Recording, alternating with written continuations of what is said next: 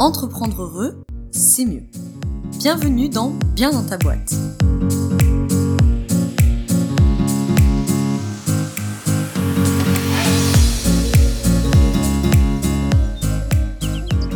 À toi et bienvenue dans ce nouvel épisode du podcast Bien dans ta boîte. Aujourd'hui, je te retrouve avec un épisode du format court, le format des bugs du podcast Bien dans ta boîte. C'est un format de podcast relativement court où en quelques minutes, on va venir soit nourrir une réflexion, soit ôter une épine du pied. Aujourd'hui, on va être plutôt dans le second cas, sauter une épine du pied, puisque comme tu l'as vu dans le titre, on va essayer de comprendre pourquoi les conflits durent. Alors que vous soyez dans le cas de euh, d'entrepreneur, c'est-à-dire d'une entreprise où il y a des conflits qui durent, soit parce que vous avez une équipe, que ce soit une équipe salariée ou une équipe de prestataires freelance par exemple, ou euh, vous êtes entrepreneur, par exemple vous êtes associé, il peut y avoir des conflits entre les associés. Vous êtes entrepreneur entre guillemets solo, mais vous pouvez rencontrer des conflits avec des clients ou des anciens clients qui s'éternisent, des prestataires, des fournisseurs, des concurrents, etc. Évidemment, parmi vous, il y en a peut-être qui ne sont pas concernés par ça, mais bien sûr, qui peuvent rencontrer des conflits dans le couple, dans la famille, euh, dans les amitiés, enfin bref, malheureusement, hein, des conflits, on peut en rencontrer de partout. Euh. Donc, on va essayer de comprendre pourquoi ces conflits durent quand on est dans cette situation où, punaise, on a l'impression qu'on n'arrive pas à sortir de là, quoi. Ça fait des plombes, que ça dure et on a l'impression d'avoir tout essayé, ça fait 20 fois qu'on répète la même chose et on est toujours dans la même situation, où ça s'améliore un petit peu et puis bim, ça retombe dans un autre conflit. Et voilà, donc on va essayer de comprendre. Deux choses à te dire avant de faire cet épisode, c'est que j'ai déjà fait un épisode plus long du podcast sur comment sortir du conflit. Hein, donc c'est pas tout à fait le, même sujet, mais on est quand même sur la question du conflit. Donc je te mets euh, dans la description le lien vers cet épisode du podcast plus long si tu souhaites l'écouter avant celui-ci ou après. La deuxième chose, c'est que euh, ce, cet épisode des bugs, il s'ancre aussi dans le cadre de la sortie de la formation euh, accompagner les problématiques relationnelles qui attaque le 1er novembre. C'est une formation euh, qui est moitié sur Zoom, moitié euh, en ligne, en autonomie, pour s'adapter à vos emplois du temps, et qui, qui cible deux populations particulières, c'est-à-dire les entrepreneurs, les professionnels de l'accompagnement, que vous soyez thérapeute, coach business, coach dev perso, santé ou consultant, par exemple, consultant, consultante, formateur, formatrice, bref, à partir du moment où vous accompagnez des humains, soit des groupes, soit des individuels, mais qui viennent avec des problématiques relationnelles, c'est-à-dire des problématiques de conflit, des problématiques de communication, des problématiques de couple, des problématiques familiales, des problématiques entrepreneuriales, parce que conflit, voilà, comme on l'a dit, avec les associés, les clients, etc., etc., et qui veulent mieux se comprendre, mieux comprendre les relations, mieux communiquer euh, et, mieux vivre le relationnel. Donc ça peut être ça, les professionnels de l'accompagnement, ou si parmi vous, il y en a qui souhaitent venir à titre, entre guillemets, particulier, et que vous voulez euh, de pour votre développement personnel, mieux comprendre euh, le relationnel, mieux vivre vos relations et mieux communiquer. On essaie de comprendre pourquoi les conflits durent. Pour comprendre pourquoi on n'arrive pas à sortir d'un conflit, il faut déjà comprendre que on est, enfin, que le conflit naît et s'entretient dans un système. Pour comprendre ce truc-là, on va pas faire un long blabla théorique, on le fera en formation. On va faire, on va prendre une métaphore, la métaphore de la pyramide humaine. C'est comme euh, en Espagne, ils font beaucoup ça. Le premier truc, imagine ta pyramide humaine dans ta tête. Le premier truc, c'est que tu vois bien que tu imagines, tu regardes un ensemble. T'es pas en train de regarder les composantes individuelles de cette pyramide, tu regardes l'ensemble. Ça, c'est important parce que il faut comprendre que le conflit, il vit dans un système et que ce système est plus que la somme des parties. Ce que ça veut dire, c'est que le conflit, il s'entretient parce que le système, il faut le considérer en fait, il faut considérer ce conflit dans le système, voilà, je vais y arriver, et pas considérer ce conflit entre euh, juste les personnes concernées. Dans ma pyramide humaine, si un membre de cette pyramide prend une crampe et se met à bouger même un tout petit peu, c'est tout le système instantanément qui va bouger avec lui, d'accord? Parce qu'ils vont se, entre guillemets, se réajuster, ils vont se repositionner, et donc tu comprends dans ma métaphore que certains membres de ce système vont forcément plus souffrir que d'autres. Il y en a qui vont vraiment avoir euh, euh, le, poignet euh, abîmé, l'épaule tordue, etc. Donc, à partir du moment où dans le système il y a un mouvement, c'est tout le système qui se met à bouger.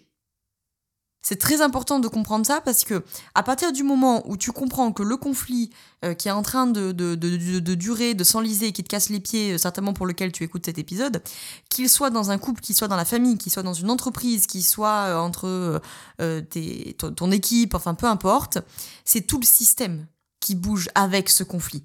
Donc en fait, il ne s'agit pas, par exemple, si parmi vous il y en a qui sont entrepreneurs et qui écoutent cet épisode parce que ils ont un conflit dans leur équipe, par exemple vous avez, euh, vous en avez euh, trois de votre équipe qui sont en train de se bouffer la rate et c'est en train de vous contaminer euh, toute l'équipe, vous n'avez plus à bosser, etc. Bon. En fait, il ne s'agit pas, et c'est souvent l'erreur qu'on fait en entreprise, c'est qu'on va attraper les trois protagonistes en question et on va leur dire, bon, en gros, asseyez-vous et maintenant, faut qu'on règle la question. Mais en fait, si ce conflit, il a duré comme ça, c'est que tout le système est impliqué en fait d'une manière ou d'une autre et que même deux individus qui euh, en apparence n'ont rien à voir parce que t'as euh, euh, Jacques à la compta et Martine à la com et qui se croisent pas et machin de toute façon ils sont liés puisqu'ils sont dans le même système. Donc en fait, ils vont bouger. Par contre, effectivement, ils font peut-être partie de l'extrémité de la pyramide qui n'a pas de souffrance ou très peu de souffrance. Mais ça veut pas dire qu'ils n'ont pas bougé avec tout le système, d'accord? Ton système, système couple, système famille, système entreprise, peu importe, le système, il cherche toujours un état d'équilibre. Et donc, il va passer par des phases où l'équilibre se consolide et des phases, entre guillemets, de crise au sens où il y a un changement. Donc, par exemple, bah, dans l'entreprise, vous avez eu... Euh, un changement de politique sociale et donc ça a changé voilà vous avez rentré un très très gros euh, client ça, ça arrive souvent hein, dans l'entreprise. Hein. Les phases de croissance de l'entreprise sont des phases très difficiles hein, au niveau relationnel. Pourquoi? Parce que c'est une phase qui vient mettre du changement dans le système. Et donc forcément, il y a tout le système qui bouge et qui doit se rééquilibrer pour arriver à une nouvelle phase de consolidation de l'équilibre. Maintenant qu'on a compris ce truc-là, il faut que je t'explique deux choses principales pour que tu comprennes pourquoi ce conflit dure.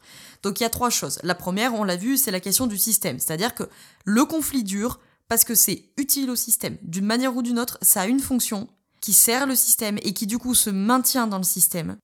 Et qu'il faut bien prendre tout le système dans sa globalité et pas, euh, par exemple, euh, si euh, je vais prendre notre exemple que l'entreprise, si tu m'écoutes pour des raisons familiales, l'adolescent qui casse les pieds, qui est en rejet d'autorité, etc. Il s'agit pas toujours juste de prendre l'adolescent, de l'envoyer chez le psy en disant écoutez docteur, faites quelque chose parce que vraiment ce gamin il nous fout le bazar. Non, c'est qu'il il vient porter le symptôme d'un dysfonctionnement du système, en fait. Donc ça, c'est déjà un premier truc à comprendre. Pourquoi le conflit dure? Petit 1, ça sert le système d'une manière ou d'une autre, sinon ça serait pas conservé. Donc d'une manière ou d'une autre, ça sert à quelque chose. Petit 2, analyse tout le système parce que tout le monde est impliqué d'une manière ou d'une autre, puisque tout le monde a bougé vis-à-vis -vis de ce conflit. Et donc ces changements de position maintiennent le système d'une manière ou d'une autre. Troisièmement, ce que je voulais t'apporter, c'est un principe qui est très connu en systémique, c'est ce qu'on appelle la double contrainte, le double bind en anglais. En français, qu'est-ce que ça veut dire?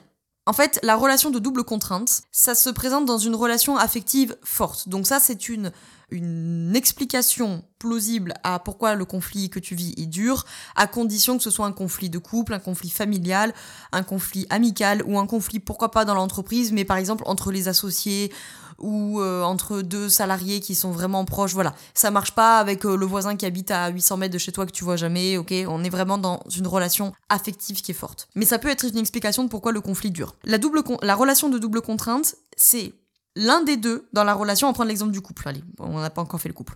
On est dans un couple, admettons.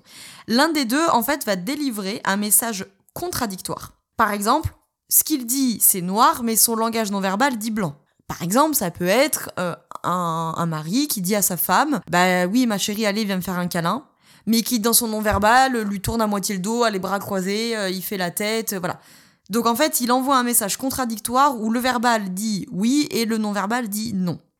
Celui qui reçoit le message, dans mon exemple, ça serait son épouse, celle qui reçoit le message, là, en fait, ne peut pas identifier à quelle partie du message elle doit répondre.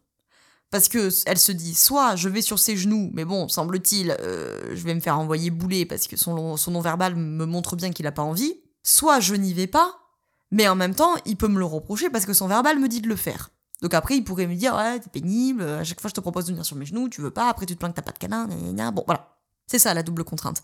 Et la double contrainte, dans un système, elle n'est pas linéaire, ok? Dans un système, il faut jamais que tu conçoives le conflit de manière linéaire, c'est-à-dire a a entraîné B, c'est-à-dire euh, salarié A a dit à salarié B que blablabla, donc B est fâché. Non, non, non, c'est circulaire, c'est salarié A a effectivement dit à salarié B, ça l'a peut-être mis en colère, et salarié B, par sa réaction, parce qu'il a répondu, parce qu'il n'a pas répondu, a entraîné une modification du comportement de A, qui du coup a répondu à B, qui... Voilà, c'est circulaire.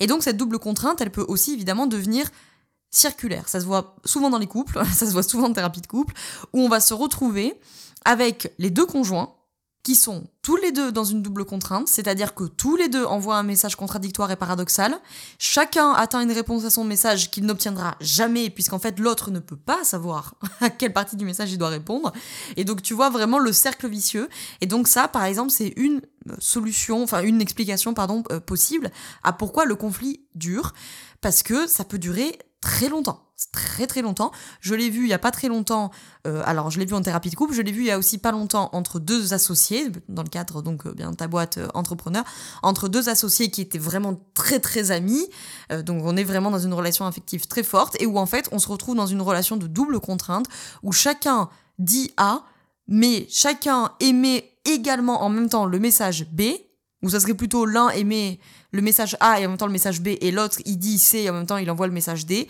Et donc en fait plus personne ne sait à quoi il faut répondre. Et donc ça peut durer très très longtemps hein, finalement le conflit dans cette situation-là. Le troisième et dernier truc que je voulais aborder, évidemment, il pourrait y avoir plein d'hypothèses hein, pour qu'un conflit dure, mais euh, le, troisième point, le premier c'est le système, le, deuxième c'est la double contrainte, la troisième hypothèse c'est ce qu'on appelle la dette dans la relation, qui peut expliquer qu'un conflit dure. Ça se voit beaucoup, beaucoup, beaucoup, là pour le coup dans toutes les relations. Je l'ai vu bah, entre ces deux associés il y a pas longtemps, ça se voit énormément dans les couples et ça se voit énormément également dans les familles euh, et, dans les relations d'amitié. En fait, cette histoire de dette de la relation, c'est qu'il faut comprendre que le système, quel qu'il soit, tient toujours de manière plus ou moins inconsciente hein, le journal des comptes du système. Ok, ça veut dire que par exemple dans ta famille, euh, admettons euh, tes, tes, parents et, et ton frère et toi, admettons. Ok, ça marchera pour la famille que tu vas avoir ou que tu as avec euh, ton conjoint ou ta conjointe. Mais admettons, là, on va prendre tes parents, ton frère et toi, vous êtes quatre. Dans ce système, chacun tient le journal des comptes. Ça veut dire que chacun euh, considère les apports et les dettes, en fait, au système de chaque membre. D'accord?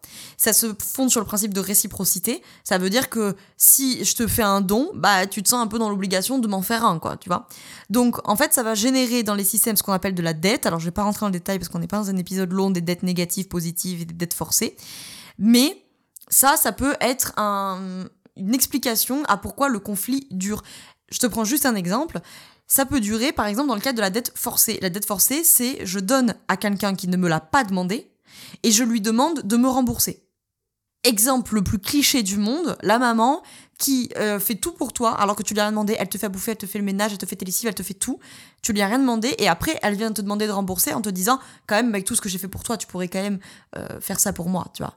Et donc là, tu es dans le cas de la dette forcée. Et ça peut tout à fait générer un conflit, parce que là, elle vient se mettre dans le, le parent nourricier dysfonctionnel. Si tu comprends rien à ce que je raconte, je te mets dans la description le lien vers euh, l'épisode des états du mois. Euh, elle se met dans son état du mois de parent nourricier dysfonctionnel. Et donc, euh, toi, par exemple, tu pourrais agir dans l'état du mois de l'enfant rebelle qui va lui dire non, mais attends tu me fais chier en fait je t'ai pas demandé de me faire tout ça donc c'est pas la peine de me faire culpabiliser maintenant. Et ça c'est un conflit par exemple qui peut durer longtemps. Je rentre pas davantage dans le détail pour que ça reste un épisode relativement court mais c'était pour te donner des clés essayer de comprendre pourquoi ce conflit euh, que tu es en train de vivre dure. Considère-le vraiment dans un système. C'est tout le système qui est en train de bouger. Et le système, je conclus là-dessus, encore une fois, n'est pas la somme des parties.